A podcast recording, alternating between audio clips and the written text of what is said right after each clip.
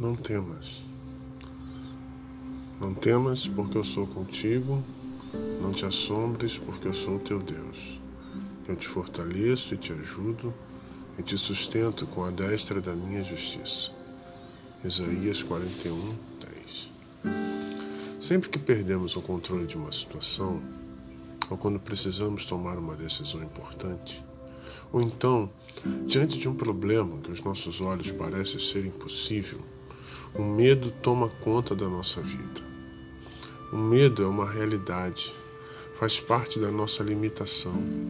Por isso, se tentarmos abandonar o medo, talvez não seja uma tarefa fácil, mas podemos aprender a conviver com ele.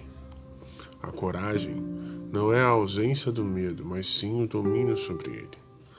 Muitas vezes esquecemos que o Senhor nosso Deus é maior do que todas essas coisas. Ele nos ajuda, nos sustenta, nos fortalece. Por isso, não temas. Deposite sua esperança em Deus. Tenha coragem.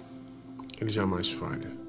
E o seu amor, derramado sobre todos nós, trará a vitória e te dará a paz.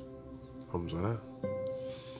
Pai querido, perdoa minha falta de fé, que muitas vezes me faz sentir medo Perdoa por esquecer que o Senhor é o Todo-Poderoso e que está acima de todas as coisas, é o Criador de tudo, e tudo está debaixo dos seus pés. Quero entregar ao Senhor todas as decisões importantes, os meus caminhos, para que o Senhor guie meus passos. Entrego toda a ansiedade que tem tomado conta da minha vida por causa das situações que parecem estar além das minhas forças, fora de controle. Entrego medo por causa de situações maiores que parece que eu não vou ser capaz de suportar. Obrigado, porque eu sei que o Senhor vai me sustentar em todas estas circunstâncias.